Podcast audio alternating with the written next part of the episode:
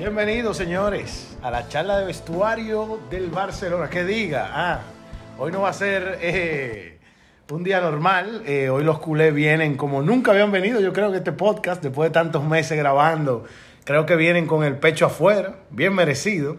Eh, señores, eh, como ustedes saben, bienvenido a la charla de vestuario, un podcast dedicado al fútbol. Aquí conmigo Ernesto e Hipo. ¿Creo que, señores? Saludos. Estamos activos, hoy sí. De verdad que sí. Para que tú veas la, la vuelta de la vida, mira cómo tú viniste en el episodio anterior y mira cómo estamos ahora. Totalmente, totalmente. Ya luego vamos a entrar en detalle del por qué yo no estoy tan triste. Eso lo vamos a hablar claramente en el podcast. Seguro. Pero, señores, yo creo que hoy es muy sencillo, clásico y poco más. Eh, al final, creo que muchísimas cosas diferentes, creo que nos deja mucho, mucho análisis, digamos, el partido, por lo que significa ambos equipos, la situación que ambos ahora van a empezar a pasar luego de ese juego. O sea que yo no sé, señores, si quieren entrar de una. Yo obviamente que antes de empezar voy a felicitar a mis queridos amigos culé. Gracias, mi hermano. Gracias, papá. Es bien merecido. Hay que dejarse de vaina. Es, es bien merecido. El, el partido eh, tuvo sus cositas. Ya yo daré mi, mi parte de, de análisis y debate, pero realmente el Barça le pasó por encima al Madrid. O sea, en todos los aspectos del partido.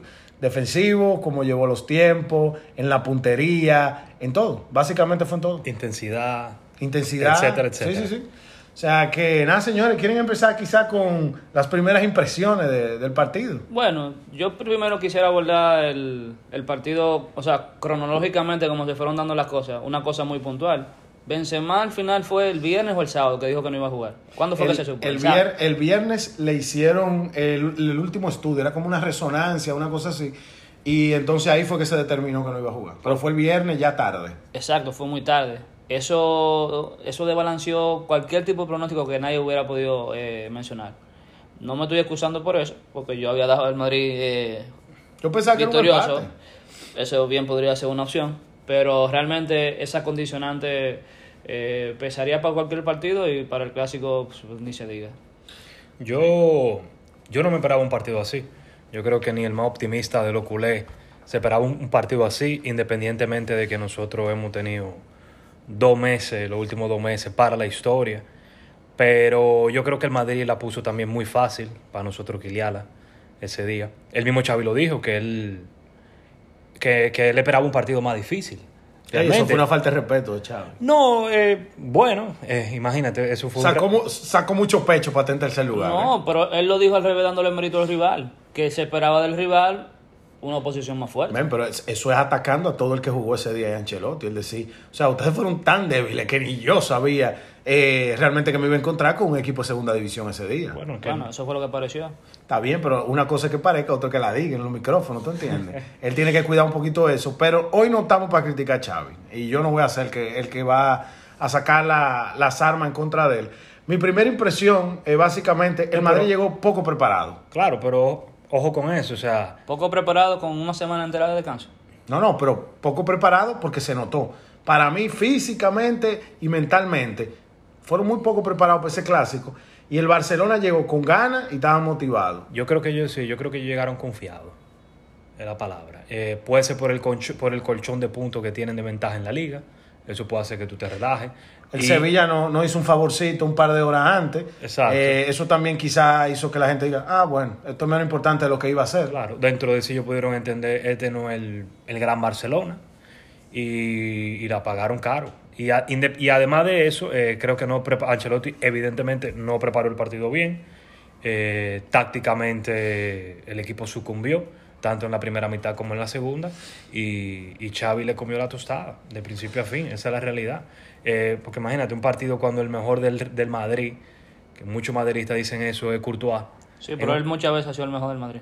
Exacto. Que, que para mí no lo fue en ese juego. Para mí fue Valverde. Pero al, al final, sí, Courtois fue de los top 2. Valverde y él quizá. entonces, exacto. Un, un partido que quedó 4-0. 0-4, perdón. O sea, que la- o sea, el resultado Sí. pudo No, ser peor. El, el Barça se notó que llegó con ganas. Yo había notado aquí algo que yo voy a empezar a comercializar. La revolución de invierno.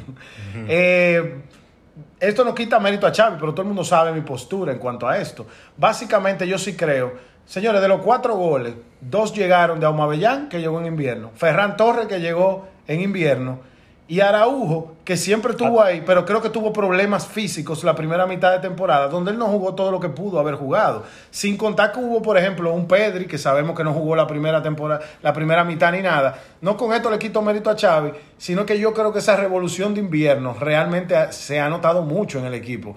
La verdad que yo no recuerdo quizá fichajes que se compenetren tan rápido quizá en una idea de juego. No digo que es porque es- esa gente tengan ADN Barça ni mucho menos, sino que quizá para lo que Xavi quería jugar, ellos lo entendieron rápido y honestamente creo que todos los fichajes, porque vinieron gratis, menos Ferran Torres, creo que todos, e igual Ferran Torres, este comentario igual cabe con él, todos vinieron con ganas de demostrarle a sus pasados empleadores que ellos no estaban acabados. Todos llegaron con el cartel de acabados y todos han dado la cara. Sobre todo Entonces, en el caso que- de, de Aubameyang, Sí. incluso este un post subió a Instagram sacando pecho luego del partido que tuvo diciendo como que yo no estoy tan acabado como, como muchos creían. Y yo leí algo hoy por ahí de que el Arsenal se lo había ofrecido parece que a cinco clubes europeos, de los cuales no sé el nombre, antes de llegar a la propuesta del Barça. O sea, ahí tú te das cuenta del nivel de, de descarte que le tenían a ese tipo, lo tenían borrado con, No. con cruz raya. Mira, es, es muy peligroso eh, tú encender esa llama de gente competitiva Como pasó con Suárez. como pasó con Suárez. Yo tenía ese mismo ejemplo, yo lo iba a decir ahora en un segundo. Pasó con Suárez. Cuando esos jugadores se sienten heridos, señor, el talento está ahí. Y Aumabellán ha demostrado, habría que ver físicamente, es verdad que lo que lleva son 5 o 6 partidos, no sé, quizá un poco más. Pero talento tiene de sobra, porque cuando yo veo que él intenta tiro de primera en el área, que se le pueden ir un poquito por arriba o lo que sea, tú le notas la clase que él tiene. Eh, lo que yo le criticaba que era le que era un cohete explotado, pero el talento siempre ha estado ahí. Entonces yo creo de verdad que hirieron el orgullo de jugadores que, que hoy Xavi está explotando eso también. Quizá parte de, de ese motor que Xavi le ha puesto atrás para que, para que funcionen es eso mismo, es ganas de demostrar. Quizá algunos de esos se van a quedar en el Barcelona. No todos, entiendo que hay algunos que son meramente préstamos que no regresan, pero creo que también hay algunos que se están joseando su contrato en verano y eso está muy bien. O sea Totalmente. que... Xavi le conectó un cable y le cargó la pila. Yo entiendo que la gestión más 100%. importante que Xavi ha hecho hasta ahora es recuperar a Dembélé. O realmente para mí presentar a Dembélé en el Barcelona. O sea, Dembélé tiene dos meses jugando como el Dembélé que nosotros siempre quisimos desde un principio. Eh, eso es 100% Xavi, eso no tiene ningún otro tipo de explicación. Que ojo, la primera mitad tampoco jugó mucho. No con esto defiende una gestión de Coman que sabemos que lo hizo como lo hizo. Sí, pero Koeman lo llegó a tener por los años y, no- y nunca Sí, pudo pero ¿y sacarle cua- nada. cuántas veces jugó esos dos años? Bueno, que Es la verdad. O sea, estaba Quizá lesionado. Quizá no jugó tanto, pero es que el punto de inflexión se da en, en enero 30, cuando el mercado de fichajes va a cerrar. Está esta novela de Dembélé que se va, que se queda, al final se queda. el cuervo de Embelé, dijimos un capítulo. Sí, tenemos un episodio que así se llama, El cuerpo de Dembélé.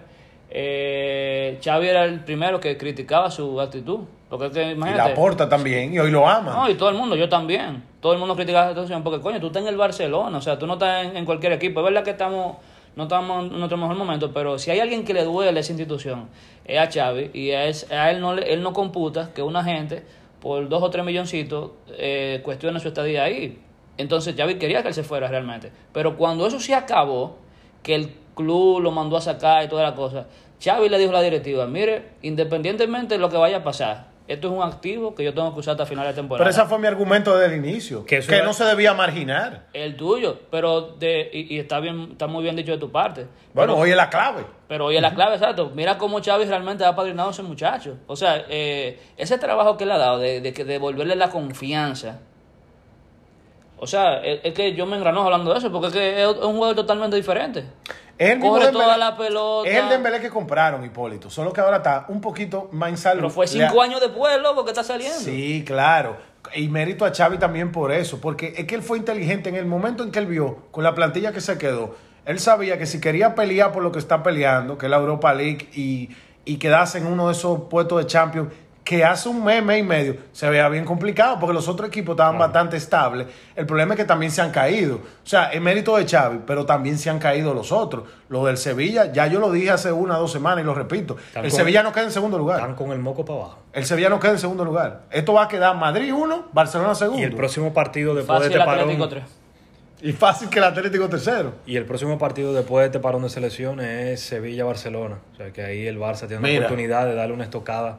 Es ya Fin- para ter- final. pa terminar, exactamente. Bueno, queda en segundo el Barça ahí si, Claro. si, si gana ese partido. Y ojo, algo importante, es importante que dé en segundo lugar. Mucha gente puede decir, pero da igual, segundo lugar o tercer lugar, como quiera tú vas a clasificar para Champions.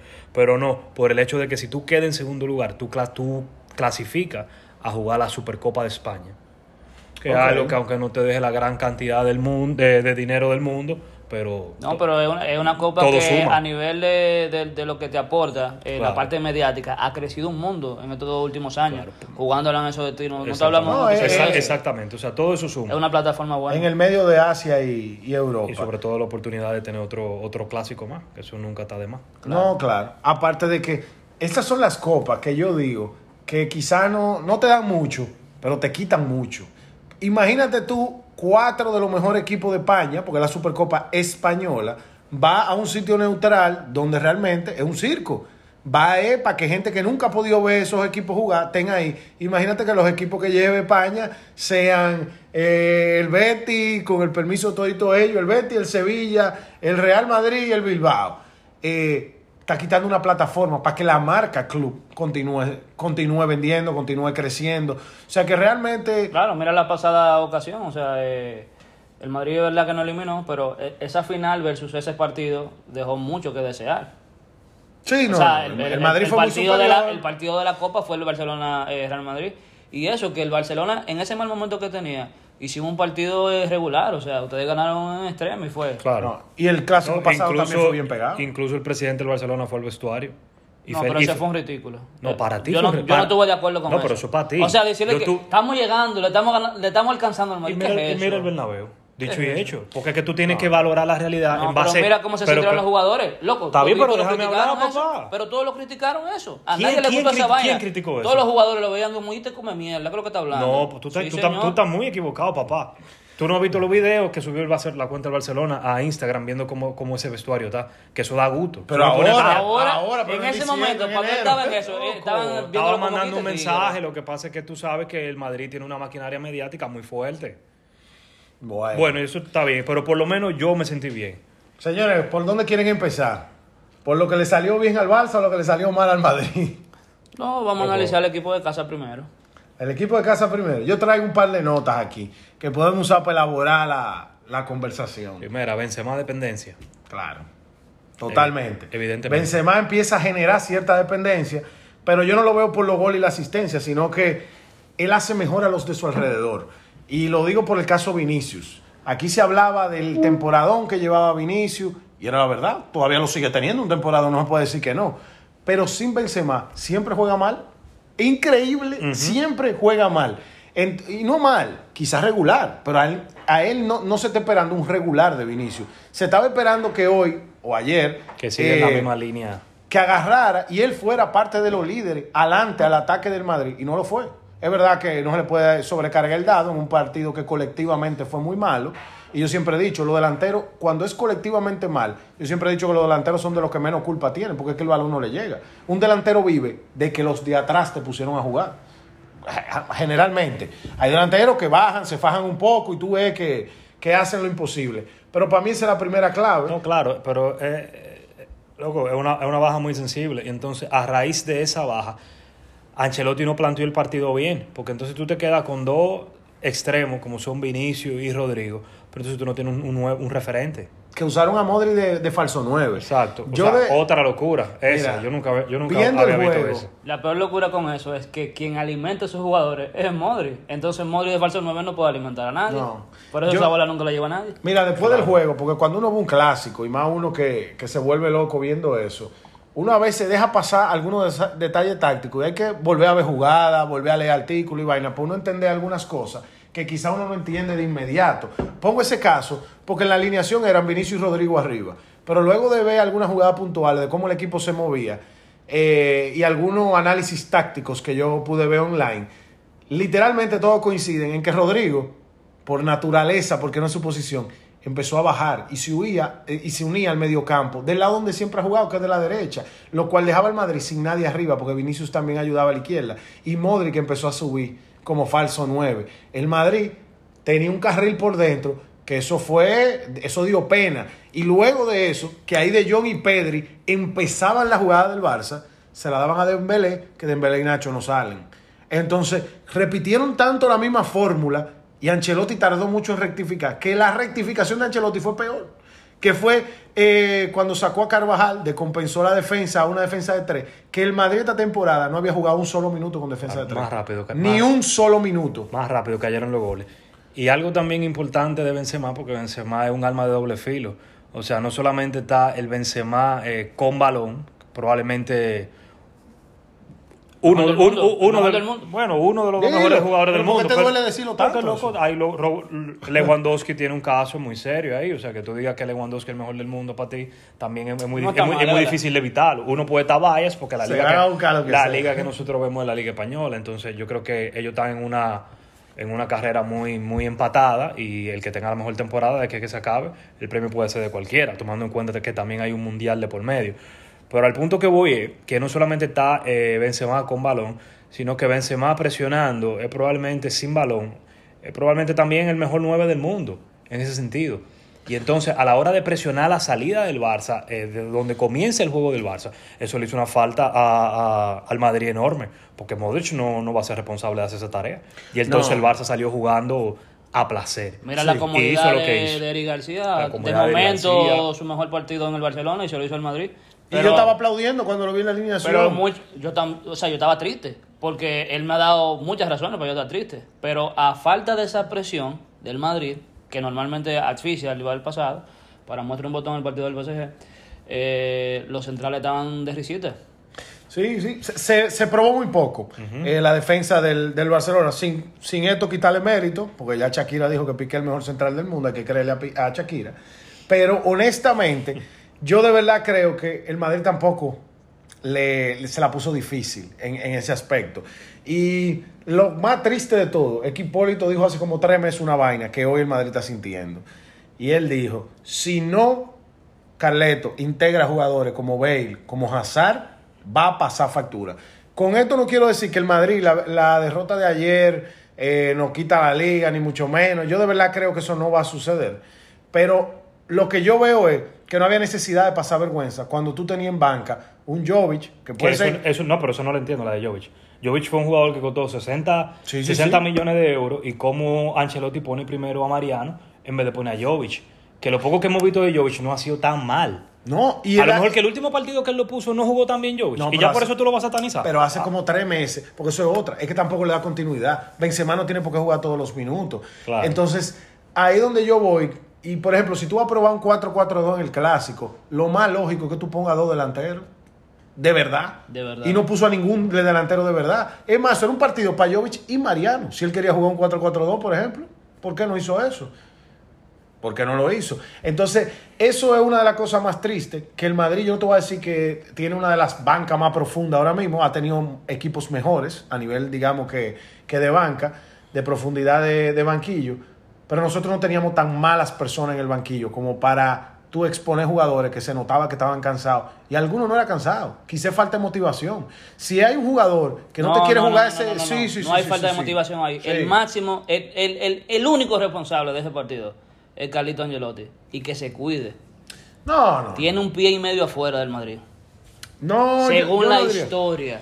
Que la historia Según no, la no, historia. no. Sí, cuando un Él- entrenador hace ridículo en casa y principalmente contra el Barça, tiene los días muy contados. Sí, pero él va a ganar la liga. Y el futuro del Madrid no es, esperanza- pasó no es esperanzador. O sea, Sí, claro que sí. de la gente que tiene en el equipo, no. Quizá con la incorporación del año que viene. Pero hay mucha gente que viven de renta pasada. Está bien. El Barça pasó por eso, manito. Yo sé de eso. Yo, yo, te, yo te doy esa. Ahora, lo que te digo es que él no está eh, él no está para salir del Madrid. Esta es su primera temporada y le va a entregar un título al Bernabéu. Le va a poner la liga en la mano.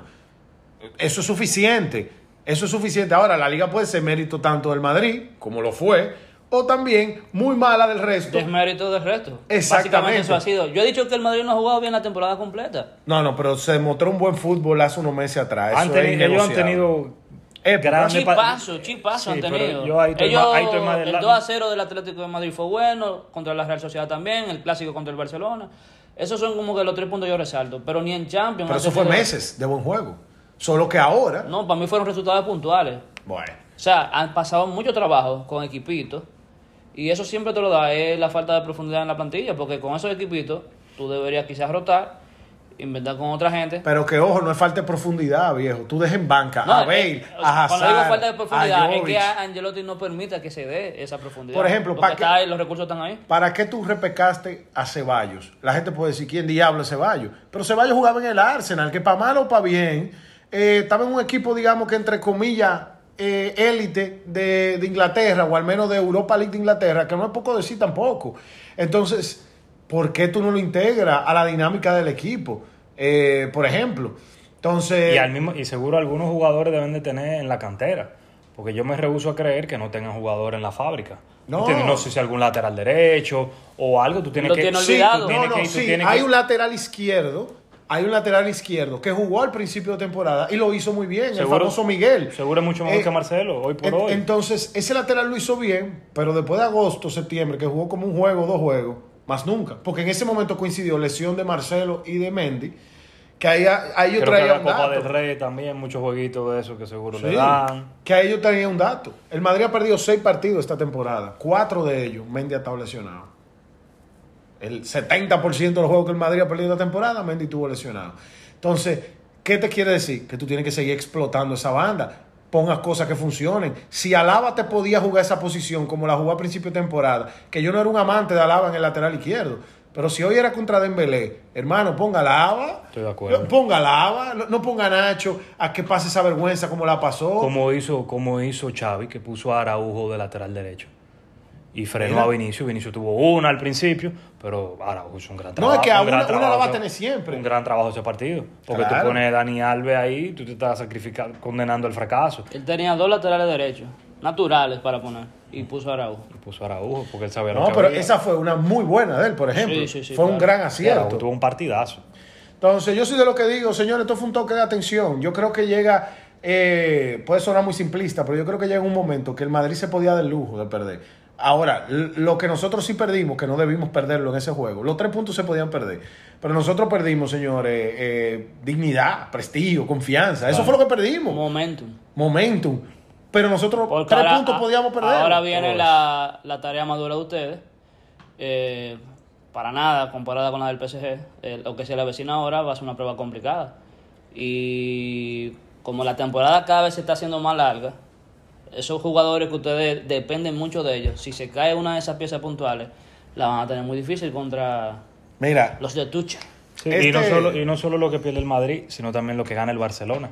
no, claro. que es el máximo rival del Real Madrid. O sea, si alguien el Real Madridista no quiere darle vida, es al Barça, y menos de semejante manera. Claro. Hay una jugada muy puntual, señores, que yo la voy a traer a colación, porque sí o sí, no soy el único. Todos los periódicos del mundo han puesto la foto, todo que sí o qué. El partido, yo no el Barça iba a ser mejor desde el minuto uno que el Madrid. Eso yo lo admito y lo pongo. Ahora, por un error muy puntual de Auma Bellán, ese planteamiento, digamos que genial de Xavi ese día, se pudo ver comprometido. Y el árbitro sí debió tomar carta en el asunto. Ahí hubo una roja, que eso, es que el, el que ve la jugada en cámara lenta, en cámara rápida, en foto, porque a veces una foto no te dice la jugada. Pero él entró con los tacos arriba, viejo. Eso es roja donde sea. Le haya dado más suave, le haya dado más duro. Nadie tiene ahí, ¿cómo que se llama? La, la presión del golpe. Nadie tiene un medidor de presión del golpe a ver qué tan duro le dio. Y el VAR tapa algo, señores. En ese momento, ese jugador no debió jugar desde el minuto 10 y fue el autor de dos goles y una asistencia. Ojo, con esto no digo que el Madrid, esa era la carta para salvarnos. Ahorita hubiéramos empatado porque el tipo cometió un error, pero el Barça iba a ser mejor desde el minuto uno. Lo que sí es que eso no se pudo permitir, porque obviamente ahora el Barça no solamente gana este partido de la forma que lo gana, es que Aubameyang sigue jugando, el próximo partido lo va a jugar cuando no debió tampoco haberlo jugado. Y para mí, eso una vez más demuestra que, loco, el VAR no sirve para nada. El bar no sirve para nada. No sirve para nada, Porque, porque... es que mientras sea un switch, que tú lo prendes y lo apagas cuando te da la gana, cuando te da la gana. Según ellos, la regla está muy, cara, muy No, clara de cuándo interviene no. y cuándo no. Yo O la, yo si- la entiendo árbitro- como clara. si yo te la árbitro- puedo leer ahora mismo y yo, yo entiendo que todo el que está oyendo el podcast la va a entender. Pero, pero eso no es lo que vemos en la realidad. Pero lo prenden y lo pagan cuando da la gana. Es que el punto es que no funciona esa regla. Porque, por ejemplo, si el árbitro hubiera sacado tarjetas rojas, las revisa el VAR para ver si era roja de verdad. Ahora, como no cantó nada, Bueno, el árbitro no vio la jugada. Eso es él totalmente. cantó falta. pero no sacó ni, ni amarilla. La falta la cantó, pero como nada más Sí, fue una pero que falta, no la- el no VAR la no vio, det- interviene no la vio por eso. detenidamente. O sea, eso es culpa exclusiva del VAR. Pero entonces ahí lo que yo critico Porque al árbitro se le es- puede escapar esa, esa, esa cosita. Claro, pero ahí ahí donde yo digo, el VAR debería intervenir. No es cuando la jugada es roja y nadie la sacó o, o la sacaron y no era roja. Debería ser siempre. Es cuando exista una injusticia. Hay una injusticia, el VAR actúa. Yo estoy de acuerdo con El VAR actúa. Y es decir, 100%. señor, yo creo que aquí pasó algo que no nos percatamos. Y viendo 50 repeticiones, vaya al, al monitor. No es que le diga lo que tiene que cantar, porque el árbitro, el- la autoridad tiene que permanecer ahí adentro. Pero mándalo. Ey, tiene que venir a mirar esta jugada, porque esta sí es polémica, esta sí es rara. Entonces, no con esto digo que el Barça no iba a ser mejor. Repito, el error pudo haberle comprometido una planificación genial de Xavi del partido. Porque eso fue lo que hizo. Duró una semana planificando el cómo iba a joder al Madrid y lo jodió. Pero Aubameyang se equivocó y pudo haber pagado el Barça la semana entera de trabajo por un error. Como pasa en el fútbol, eso es parte del juego. O sea que no voy a sacar mucha, mucha sangre de eso, pero para los que nos están escuchando, la pueden buscar, la foto, la jugada. Sí, sí, sí, pero... Y está ahí. O sea, en- nuestra llamada de atención ahí es para los que están manejando el bar a nivel general, que a mí me tienes harto. O sea, lo mismo, te, te digo cuál fue más injusticia, por ejemplo. El, el gol que metió el Barça, que, lo, que la defensa entera del Madrid se quedó viendo un fuera de juego porque Linier levantó la bandera y no había fuera de juego. Pero el Linier la levantó. Sí, y no había fuera de juego. Entonces, Entonces, ahí tú, tú no ves los jugadores eh, pateando, dando pases. Eh, Militao, Casemiro se quedó súper atrás de la jugada. No te digo que aquí se iba a llegar, estaba muy atrás. Pero loco, es que se frenaron totalmente. Entonces, lo que Y dicta. validaron ese gol. Pero loco. lo que dicta la regla es que la jugada se va a seguir y al final de la jugada se revisa. Pero si tú levantas la, la bandera. Fue error del lineal ya- que no debió levantarla. No la debió levantar. Y, y si tú te fijas, el que ve los juegos de fútbol hoy en día, la bandera hasta tarde la levantan, la jugada termina y si el linier pensó que era fuera de juego, la levanta después, porque es que te desconcentra. Si a ti alguien, y si suena un pito, ¿qué tú haces? Tú paras naturalmente. Es lo mismo que con una bandera, te levantan la bandera, tú dejaste todo ya, tú soltaste todo. Ahora eso fue bien listo del Barça, que no se dejó despistar por la bandera también. Y ahí es donde yo voy. Eso era justicia. Al final el gol era merecido y entró muy bien. Pero el Linier también ahí, mira, mira ese dato que Hipólito, yo no lo tenía tan claro. Ya yo estaba harto de ver el juego cuando levantaron esa bandera. Hay que decir las cosas como son. tiempo que no te veía así. en un, No, en no, un no. partido, de verdad. No, no, es que también, honestamente, no quiero quitarle mérito a esa victoria, pero el Madrid sí se podía dar el lujo de perder sus tres puntos. Yo más, ese partido lo, lo vi más tranquilo, digamos, que menos eufórico, porque es que no había nada para estar eufórico. Inclusive el pelear esa jugada, quizá uno pelea la primera, porque tú viste un, "Ah, Sí, este, sí, este sí, idiota, pero, pero ya cuando empiezan a, a- a caer No, las la, la cosas. superioridad fue tan fuerte que realmente eso pasa a, a ser un poco irrelevante. Que Sí, algo, claro. algo raro. Gente del, del Bernabéu yéndose en el minuto 60. Sí, sí, eso es normal. en es que ya en el en 60 en estaba el mi- 4-0. En el minuto 70. Y yo estaba viendo varios programas, de esos programas donde el reportero se queda al- en, el- en el estadio luego del partido y empieza a entrevistar a la gente que está saliendo, incluso durante, porque salieron antes de que se acabara el juego, muchos fanáticos. Y lo que ellos decían es que su equipo dimitió. Y eso es algo que el Madrid no se puede permitir. O sea, literalmente, entonces ellos tenían esa sensación de que, coño, mi equipo no está compitiendo. Yo lo apoyo si compite. Exacto, Pero yo si te voy a apoyar si tú compite, compites. si no compite, yo no tengo por qué estar eh, Claro. aplaudiendo. Tú lo que estás caminando en el campo. ¿Tú entiendes? Te- faltó algo ahí, te faltó motivación. Li- Y la motivación hay que pegársela al entrenador 100%. Es verdad que la gente me puede decir, no, pero que ellos cobran, ese es su trabajo. Sí, claro, yo, yo eso lo, lo digo. Pero si hay alguien que su trabajo es ser cheerleader de sus 11 jugadores, es el, es el, el entrenador. Y yo creo que tardó en rectificar. Yo no sé si es porque no quiere que los jugadores se le sientan mal, los 14 que usa, porque nada más usa 14. Pero él debió rectificar en el momento en que vio que Dembélé era muy superior a Nacho. O usted pone a Marcelo y saca uno de los delanteros y pone dos laterales, a Marcelo un poco adelantado, pero que igual ayuda a la defensa. No, el o cambia Lava. Exacto. O cambia Lava por Nacho. cambio, pero hacerlo en- durante la primera Claro, mitad. Tú no tienes que esperar que te metan dos, pero, pero es que no había ni siquiera que esperar, porque todo el que vio ese juego sabía que claramente ahí había eh, un, una, un, un matchup disparejo, muy disparejo. Porque Nacho lo hace muy bien con el PSG en esa misma posición, pero recuérdense que en, esa, en ese pedazo del campo el PSG no, no planteó peligro, el peligro estaba del otro lado en Mbappé y claramente fue superior a Carvajal. Entonces, realmente, y a Carvajal sí lo rectificó, lo puso a un Lucas Vázquez en los dos juegos, buscó Neymar la no forma. encaró ni una vez en la eliminatoria. No, porque Neymar estaba jugando muy adentro. Yo nunca lo vi en la banda. Y ahí es donde vamos. Por eso Nacho también lo hizo bien. Eh, Nacho, la única responsabilidad que tenía en ese partido era defender a Hakimi. Y Hakimi venía de más de 50 metros corriendo atrás. ¿Tú entiendes? No era lo mismo que un delantero que te empieza a correr ahí mismo en la media cancha. Ahora te voy a hacer una, Pero- pregunta, te voy a hacer una pregunta interesante, Luis. Carlos. Vamos a ver.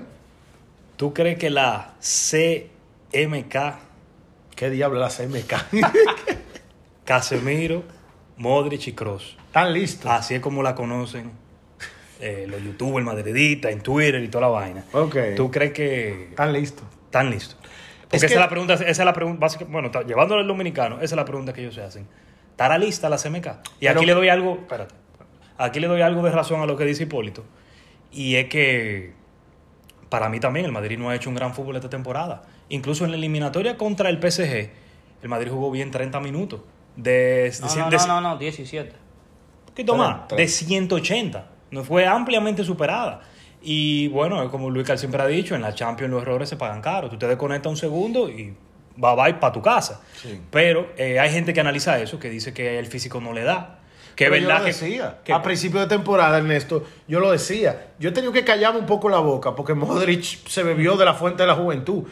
Pero honestamente, a Modric, así como tiene partidos excelsos, que parece una vez más el balón de oro que ganó hace unos años atrás, tiene partidos que tú dices, ese señor está cansado del minuto 5. Y con Cross parece que luego de la lesión, porque Cross venía en un momento increíble, y una temporada, uno o dos años atrás, que quizá eran su mejor fútbol en el Madrid, irónicamente, eran su mejor fútbol en el Madrid, eh, se nota cansado. Casemiro todavía está entero No. y tiene que jugar titular. El problema es que cuando tú te acompañas de jugadores, yo siempre le decía al neto algo, que yo decía, para tú jugar un 4-3-3, tú tienes que tener en el mediocampo, mediocampos totales, como yo le llamo, que defienden y atacan el juego completo, porque tú nada más tienes tres mediocampos disponibles y tú no, no depende de que el tridente tuyo te defienda mucho. Eso, eh, la edad sí te jode un mediocampo total. Modric puede darte un par de partidos, subir, bajar, defender y atacar al mismo tiempo y al mismo nivel. Y ojo, Igual que a Cross, fue- pero no todos los A juegos. Modric fue de los pocos que banquearon el partido pasado. Y bien hecho.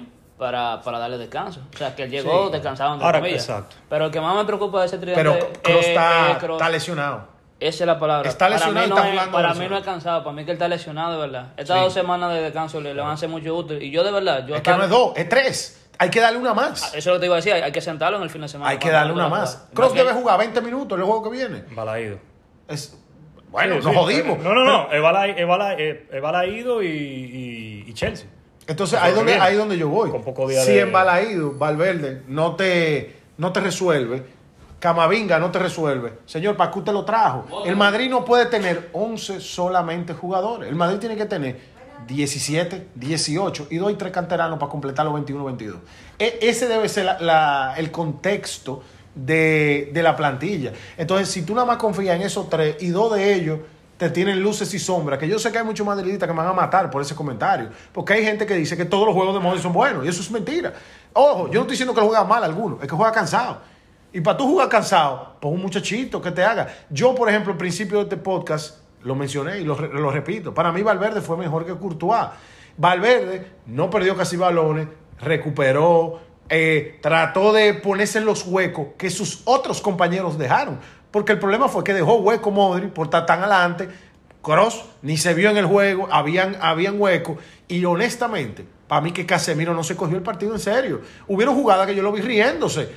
Y riéndose cuando tú tenías todo en contra y aquí y allí, no se le vio dando el 100%. Entonces Valverde trató de tapar esas carencias que hubo. Y para mí, por eso lo hace el mejor del juego. Courtois tuvo varias atajadas, pero también tuvo varias que uno hubiera dicho, coño, pero si estamos defendiendo que tú eres el mejor portero del mundo, que sea una, saca de las cuatro. Yo, yo no estoy diciendo que la saque las cuatro, que- pero que saque una. Saco par ya. Que ya Sí. los balonistas del Barcelona le salió todo Pero bien. está bien, el Madrid sabemos su, su deficiencia y que fue mal, pero vamos a hablar de lo que fue bien para el Barcelona Correcto. también. Yo tengo un par aquí. Si quieren empezar conmigo, que yo di que soy un hater. Yo, como dije lo de lo de que la mejor, la- lo que más me ha gustado que Xavi a, a quien ha gestionado de momento ha sido a eh, presentar a Dembélé. ¿El Cuervo? En el Camp Nou, al Cuervo, sí. Ya no le voy a decir Cuervo. Ah, no, está bien. hasta que se vaya. Eh, yo lo que más le agradezco a Xavi es que yo estoy viendo por fin el Frankie de Jong que yo siempre quería ver.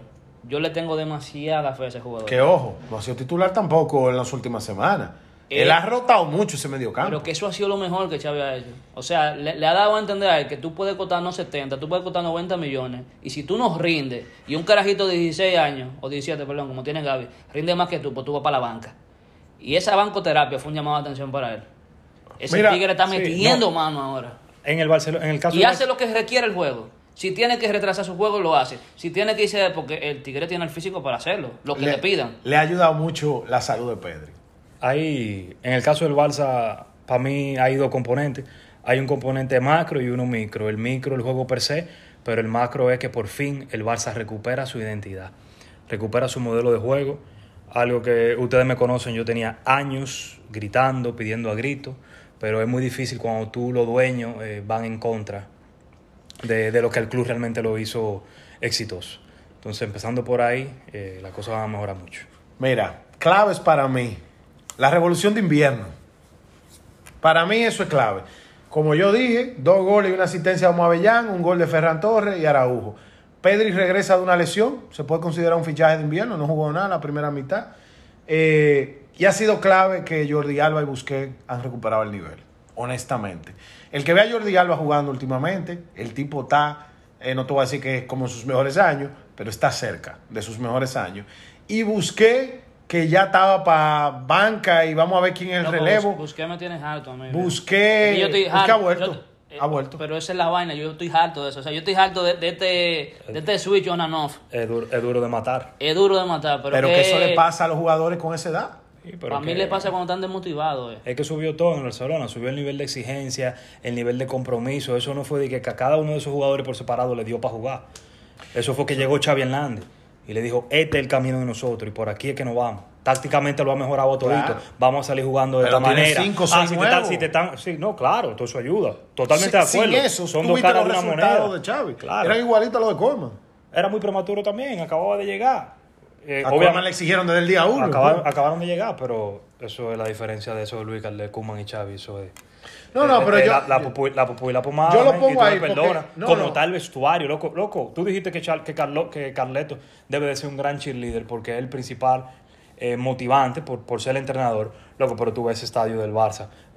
Loco, pues yo he visto su video del clásico más de 10 veces. Yo tenía años que yo no veía Sí, eso. yo tenía Xavi hábito. celebra, Xavi- está bien, no. Todo eso influye. Xavi celebrando con los Lo que jugadores. pasa es que tú Ellos estás harto de ellos- ellos gritando. Ah, ah. siempre tiene ese tipo de motivadores y se la cree y vaina. Pero el Barça tenía por lo menos cuatro años grises. Venimos del moco Aunque pa- ganábamos cosas. Del moco- Hasta ganando liga estábamos tristes por adentro. El moco para mucho abajo, que la loco. Esa vaina nosotros, Hipólito y yo no caímos en depresión porque, porque Dios es grande, men. Pero que el Liverpool te remonte así. Que tú veas, loco, a tu jugador, incluyendo el mismo Messi, que también El lleva su Liverpool, palo. la Roma, la Roma, Benfica te mandó para tu eh, casa, el- el, Bayern te metió siete. o Hay sea, muchas cosas. Ocho. Hay muchas cosas. Ah, fueron ocho. Entonces, Y luego tres. 8 a 2 y después. Ahora bueno, tres. 6, 3 y 3. Está saliendo el sol, papá. Está saliendo No, el sol. de- Y- y definitivamente. Estamos súper contentos por eso. El equipo, como el equipo presiona también. Ese equipo no dejó jugar al Real Madrid. Sí. Loco, no lo dejamos jugar al Real Madrid. No, mira, honestamente, claro que Xavi tiene que ver, pero la revolución de invierno para mí es la primero. Xavi tiene a todo el mundo comprometido en la causa, eh, eso también es bueno. Yo creo que la combinación de... Bueno, perdón que te interrumpa. Si la revolución de invierno es tan importante para ti, pues entonces el máximo responsable de todo esto es Laporta. es parte de los responsables. sí. No, el más responsable. Si es, si es por la revolución de invierno, el que está ahí fue porque él dijo que ese era el que iba a llegar. Claro, Sí, pero, pero también viene un factor donde él pudo haber traído a quien sea. Pero Luis y Bueno si no ese... al final.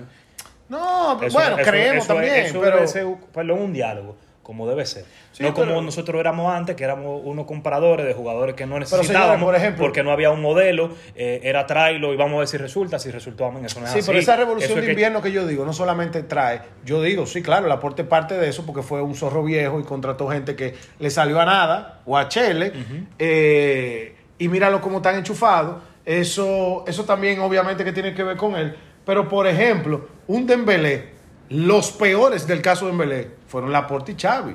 Dembélé parece que luego de sentarse con Xavi le dijo, mira, yo sigo a jugar porque yo quiero mi contrato también, ya sea en el Barça o en otro equipo. te- Entonces, Dembélé fue uno de los peores, una de las peores gestiones y situaciones que el club tuvo en, los últimos, en el último año. Y fue gestionada por el mismo que hoy estamos aplaudiendo en algunas de las cosas. Hay que decir las cosas como son también. No, yo siento que Entonces, el caso de Dembélé, eh, el, el- el problema de Dembélé es parte y parte. O sea, yo no lo doy a él como el, el máximo responsable. Lo doy como, bueno, sí, yo le puedo dar 60-40.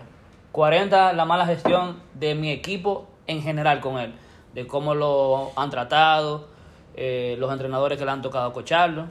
Pero estamos hablando de- del historial de Dembélé. Del historial de Dembélé, sí. Claro. O sea, la culpa para mí es 60-40, es más de él, porque yo entiendo que tú, a pesar de todo, deberías querer, le tenías que buscar la vuelta para pa lucírtela. Claro. Y él no lo hizo, Porque pero Xavi- ya, ya su mentalidad ha cambiado. Quizás es tan malo que lo que quiere es plataforma para que le paguen más cuartos, también hay que verlo así, porque Claro. es- esos tigres dan para todo. Entonces, mira, mira otra, mira otra.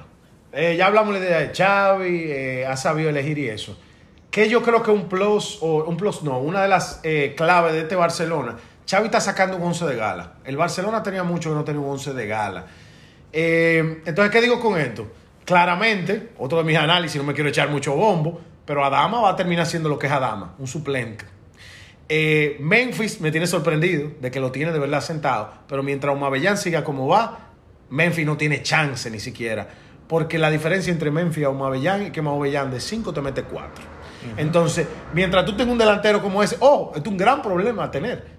¿Verdad? Claro. Antes no tenían un gol y ahora eligen quién es que lo va a meter Y a ese nivel. Faltan su Fati, que no ha llegado todavía. No, a va a crear un problema si regresa. Lo mejor que le puede pasar al Barça es que Yo lo que lo- queda de te temporada se quede, se quede ya lesionado. Yo te lo dije en y en verano. eso va a ser un problema. No, claro, porque en verano no todos estos que estamos viendo en el Barça van a estar ahí. Entonces ahí yo creo que va a ser bueno que ya cuenten con Ansu Claro, pero eso, eso va a depender mucho también.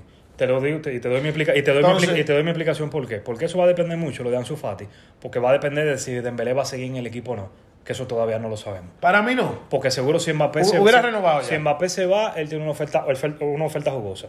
Oye, pues yo lo vi celebrando a Dembélé en ese vestuario, man. Como que le hubiese renovado un contrato de 4 o 5 años. No, no. Oye, Eh. que te lo digo. Oye, que te lo digo. En ese caso, lo verás fuera del Barcelona. Estoy bueno, pues 100% entonces, seguro. entonces no creo, entonces hay que Es ver a más, su- porque al revés, creo que Dembélé ahora lo que está subiendo es su precio y lo que menos necesita el Barcelona es que le suban la ficha, porque lo que no puede es eso, paga más dinero, él va a tener más novia y más cara. Y si de verdad se ve en papel del PC, no, si de verdad no, para cuando se vaya, porque yo no voy a decir que se va a ir para el Madrid, que obviamente tiene 95-5, las posibilidades, pero cuando se vaya en papel, el PSG no se va a quedar dado, el PSG va a traer a alguien y él encaja por ser francés, porque viene de un equipo top, porque el. PSG tiene ahora un complejo, Vamos que si no contrata de un equipo top, creen que están contratando los mismos disparates que han contratado toda su vida. Él, él decidirá, plato o gloria, porque se va a ir un equipo perdedor. Bueno, vamos a ver, nadie Vamos, sabe. vamos a ver si Pero- se queda, pero espérate, si se, si se queda, si se queda, entonces puede haber un problema con lo de Ansu Fati. Para mí no lo hay. Si se va, evidentemente no lo hay un pro- no va a haber un problema. Ahora, si Dembélé se queda y recuperamos a Ansu Fati el año que viene, nada, que haya una competencia entre él y Ferran, como la hay con Gaby De Jong, ¿por qué no? Tú no puedes presidir de un jugador como Ansu Fati. No, no, y más porque O sea, un tipo que te sale a corto plazo barato, entre comillas. Sí, te- claro. Eh, porque es canterano, viene con un contratico que tú vas subiendo Claro. más o menos. Y el único temor es lo que Hipólito me, Yo me comentó una- ayer. Te comenté ayer te- que te acercaste asustado cuando te lo dije. No, si las lesiones, pero que no somos a, mí brujos. se aquí. me, a mí se me está saliendo su fatiga. Jesse. Yo estoy viendo Sí, eso. sí. Jesse rompió récord la primera temporada No, no, de goles con el Madrid.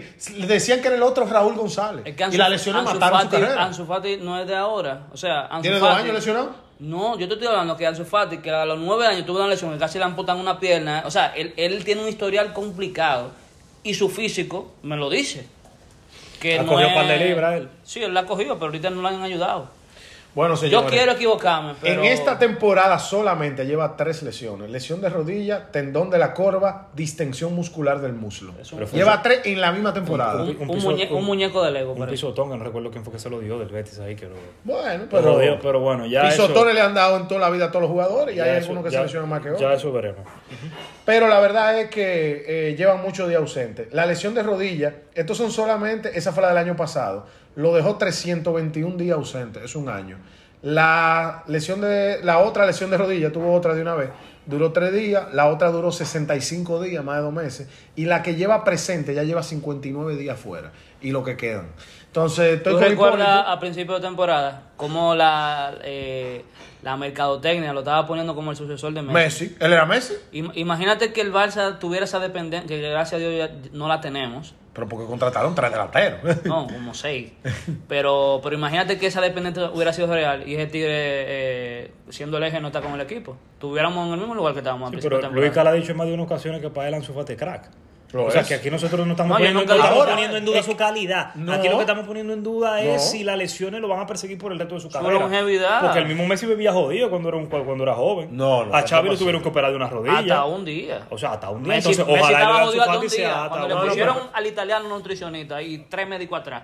Messi más nunca volvió No, a y lesionarse. hormona de crecimiento de todo. No, siempre pollo. se la han ponido. Pero, oye, Pero oye que esto. las características, yo creo que hasta las más importantes de esos crack eh, nivel cristiano, Messi, como estaba mencionando, papá, la longevidad. A mí cualquier disparatoso de eso me da una temporada de, de 40, 60 goles, pero son estos animales que la tiran por... No, claro. Sí, Ocho, diez pero mira, eso es es- eso, fundamental. da Ansu Fati, porque veo que el neto eh, sangró por la herida. Loco, es que ustedes lo, están, lo están, lo no. están poniendo. No, o sea, que estoy harto ya. Ustedes Pero lo están enterrando ya. Pero es que un, un jugador que te juega cinco partidos al año pero es no es un crack. es O sea, es crack en talento, pero tú no puedes contar con eso. ¿Qué es lo que yo he dicho de Hazard? Hazard para mí es un gran, malísimo jugador, al menos para el Madrid. Barça no puede pero juega. El Barça no puede prescindir de eso, pues todavía para mí No, todavía no. ha dictado sentencia todavía. Todavía no, pero la próxima lesión larga, si la tiene la temporada no- que viene, va para porque Si no afuera. se te vuelve a lesionar, hay bobo. Y si se lesiona y no lo podemos vender, ¿quién pierde? Hermano, esto es un negocio, hay que verlo bien. Hay que venderlo con opción de recompra. Eso es lo que hay que hacer. También, Por cuatro años, espera que Pero crezca. ¿quién está ofreciendo 100 millones, 150 Mira, millones? Nadie, y, y mucho menos con un tipo que lleva dos años lesionado. Pero oye esto, un Ya, par de datos, es la verdad. Pero tú no hablaste de Ansu Fati. Tú tienes tres meses que no hablas de Ansu Fati. Entonces ya se te salió a ti también. Pero entonces, oigan esto, señores. Courtois y Alaba piden perdón a la afición cuando se termine el partido. El peor partido de Alaba de que llegó el ¿Tú sabes qué? Me gustó. Dos dolientes. Yo sé cuáles son los dolientes. Casemiro se fue riendo. Yo soy pro Casemiro. Es brasileño, man. Él no fue riendo. Se rió durante el partido y después se largó. Esto al menos pidieron perdón. Se sintieron mal lo que pasó ese Casemiro día. es muy competitivo. Esa risita de él, él siempre la saca cuando le están pasando el rolo. Esa como, como es de- cínica. Cínica. Es Es, una cínica, risita sé. cínica, ¿tú entiendes? Pero- no una risita de que no me importa el Madrid. Pero, Es como que... ¿por qué digo esto? Porque todos son nuevos, como quien dice. Courtois lleva dos años, tres años y Alaba obviamente su primera temporada. Me gusta eso. Yo creo que eso va a conectar con la afición. Tienen que rectificar. Eh, pero creo que me gustan los dolientes, como dice Hipólito. y Esos son dos dolientes. El Barcelona, otro dato, no ganaba desde marzo del 2019. Seis clásicos en línea sin ganar. Eh, es un dato importante. Xavi corta una mala racha Perfecto, ya bien, bien larga. No, y- importante Eh, mencionarlo que la, la, la mayoría de estos partidos todavía contábamos con Messi, eh, en temporada incluso con Suárez, Sí. ya con la incorporación de Griezmann, o sea, un equipo de nombre, por ejemplo, Claro. y el Madrid tenía la forma siempre de jodernos. El Lobo Carrasco en el chiringuito dio una frase clave. Le dijo, Ah. Yo sé Flaco, cuál estamos es. gozando, el que gane el que gozo, papá. No, pero no, tú, gozo tú en viste su la- lugar. la- la- el, el- el episodio pasado fue tuyo y él dijo que primera vez que él no siente la falta de Messi. Y, ese ¿Y es la verdad? y ese tigre ama a Messi. Sí. No, está bien. Señores, una cosa que está trending topic en Twitter, salió como trending número uno eh, el día de hoy. Eh, la verdad que el, el madridista es muy alarmante, viejo. Es demasiado alarmante. Lo de Haaland. No, eh, aparte de que ya dije que terminó de convencer a Haaland, no necesita ver una goleada del Madrid al revés. Yo creo que eso lo aleja un poco más. Yo entiendo que los equipos exitosos atraen jugadores Jugadores exitosos. exitosos, claro, sí. Eh, yo creo que eso lo aleja un poquito. Pero la tendencia que hay en Twitter en España, al menos el día de hoy, es que la gente está hablando de Xavi Alonso. Xavi Alonso está ahora mismo como entrenador de la Real Sociedad B. El profesor. Eh, según dicen que la verdad es que está brillando en la Real Sociedad B. Yo no tengo los datos pero de que subiese, también va. subiese- pero su- No. subiese equipo a segunda Eh, división. Eso, eso te iba a Ah, decir. mira, Eso es subió- algo heroico. subió- que la Real Sociedad tenga un equipo en primera y en segunda. Exacto, eso solamente había estado a nivel de Madrid y de Barça. Y, ningún, y ninguno de los Lo dos lo tiene, exacto, lo tiene creo que actualmente, porque han, No, no han descendido. han descendido. No, porque Entonces, le- le- le sacan. La, la gente del Madrid está loca por Alonso. ¿Por qué yo digo que somos alarmantes? Loco, este no es el momento. Este no es el momento de, de ni siquiera hablar de un cambio de Carleto. Hay que dejar que te entregue el título de liga esta temporada Mira, y darle la siguiente temporada. Para mí la temporada de Carleto está en el eliminatorio contra el Chelsea. no, Para él te va a entregar un título Si de liga. tú no tigre puedes votarlo. le mean en la boca, Si está ahí, está preso entonces. No, se no, no. va no. porque se va. Florentino no coge de eso. No, y el Madrid todavía es favorito. Yo creo que cayó bien la derrota, al menos para que mi, no mi única, como que mi única eh, la razón que yo podría dar para darle continuidad es que como el Tigre va a empezar como quien dice un nuevo Madrid a partir de, de la temporada que viene con el estadio, con la comparación de Mbappé y, y quién sabe quién más vaya a llegar. Yo entiendo que eso él no lo puede delegar en una gente nueva.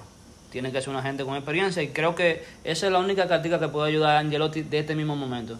Créeme que lo que pasó Pero- ayer no es poca cosa. Yo no digo que sea es poca cosa. No, po- claro Pero por no. eso que te acabo de decir, él va a tener el, el, el, el veto para...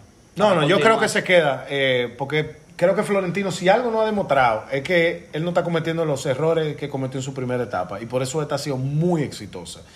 Eh, le van a dar su voto de confianza porque te va a entregar un título, te va a tener una liga. Lo que sí es que la temporada que viene va a tener que hilar muy fino. Es, eso sí yo lo digo. Tiene que hilar muy Tiene fino. que hilar muy fino. Creo que el equipo del Madrid va a ser mejor porque finalmente entregan el estadio, que era lo que tenía las inversiones paradas en jugadores. ¿Ya va a estar listo el año que viene? Ya. Ya. La inauguración es el año que viene y va a ser Mbappé, como yo siempre dije, de hace dos años. Esa es la inauguración. Full, a full capacidad, Mbappé como cuando vino Ronaldo. Eso es lo que va a suceder. Eh, habría que ver qué él hace con ese equipo, porque si le va mal, claramente ya es Carleto el, el culpable. Tenemos poco más el día de hoy, Sí, simplemente para darle a la tenemos gente. más temas pendientes, pero que imagínate que lo clásico... clásico es clásico. El clásico Sí. es el clásico. Pero el PSG está en picada, señores. 3-0, perdió del Mónaco. 3-0. Le sacaron el alma en el Bernabéu. Messi no jugó. pero jugó también el otro, el- cuando le metieron tres el otro día. Y señores, Dybala, para los que lo conocen, Dybala un argentino que ve- venía con una proyección de ser, ¿verdad?, el próximo crack argentino en el mundo. Hasta que dijo que jugar con Messi era difícil. Pero lo es, quizá. Bueno, eh, eh, él, él no ha vuelto a ver un juego en Argentina. Más nunca. su- Él cavó su, su tumba ahí cuando dijo eso. Pero lo que queremos decir de Dybala listo, realmente, está listo, Dybala. eh, un jugador de, de la Juventus, realmente era uno de, oye, de, los que tenían ya su peso ahí, tiene muchos años allá. Amagó. Y parece que no llegó a un acuerdo ya de renovación, no aceptó la última oferta que le hicieron y va a salir a buscar, creo que en el peor momento. Porque al final del día, yo no creo que Dybala ahora mismo tenga un valor de mercado alto. No creo que haya mucho equipo No. interesado, top al menos. Siempre aparece alguien de media tabla. Pero hay equipos estar- necesitados. El, el Inter, por ejemplo, suena, suena mucho como que, que se va a quedar con él. Bueno. Y tiene mucho sentido. Porque el. Inter tiene que renovar esa, esa delantera. Dime tú. Seco. Alexis Sánchez. Sí, pero Dybala no mete gol. Es el problema de Dybala. Bueno, pero. Mete un gol cada tres meses. Eso, eso en un delantero. pa' me- eh, o sea, es, él merondea el área, pero no es que es un delantero que te va a traer goles. Él ha tenido su momento. También eh, es un jugador que se lastima mucho. Eso no le ha dado continuidad. Y eh, eso es lo que más pesa en esos equipos de élite. Porque tú tienes que justificar tu sueldo. Lo primero que tú tienes que hacer es que, que cuando pasen lista tú te presentes. Bueno, en 21 juegos lleva 8 goles esta temporada y 5 asistencias. No le ha ido mal para no ser un delantero centro, en verdad. Yo pensaba que le había ido peor. Pero la temporada pasada, ah, bueno, jugó poco. 20 juegos, 4 goles. Y es que no juega. Bueno, pero lleva 21 y 8. Está bien. No, no vamos a sobreacabar a Dybala.